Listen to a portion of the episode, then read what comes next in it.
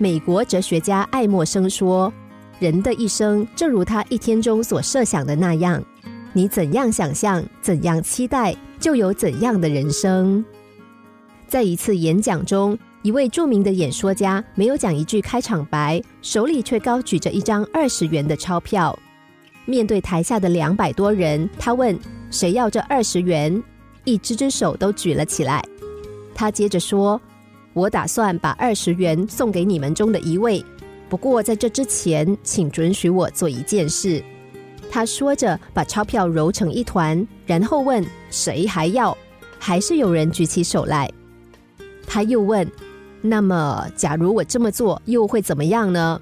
他把钞票扔到地上，又踏上一只脚，并且用脚踩钞票。然后他拾起钞票，钞票已经变得又脏又皱。这时他问：“现在谁还要？”还是有人举起手来。他接着说：“朋友们，你们已经上了一堂很有意义的课。无论我如何对待那张钞票，你们还是想要它，因为它并没有贬值，它依旧是二十元。”其实我们每个人都是如此，无论命运如何捉弄，我们都有自己的价值。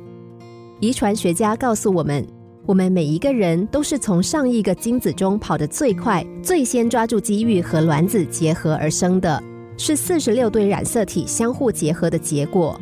二十三对来自父亲，另二十三对来自母亲。每个染色体都有上百万个遗传基因，每个基因都能够改变我们的生命。因此，形成我们现在模样的几率是三十兆分之一。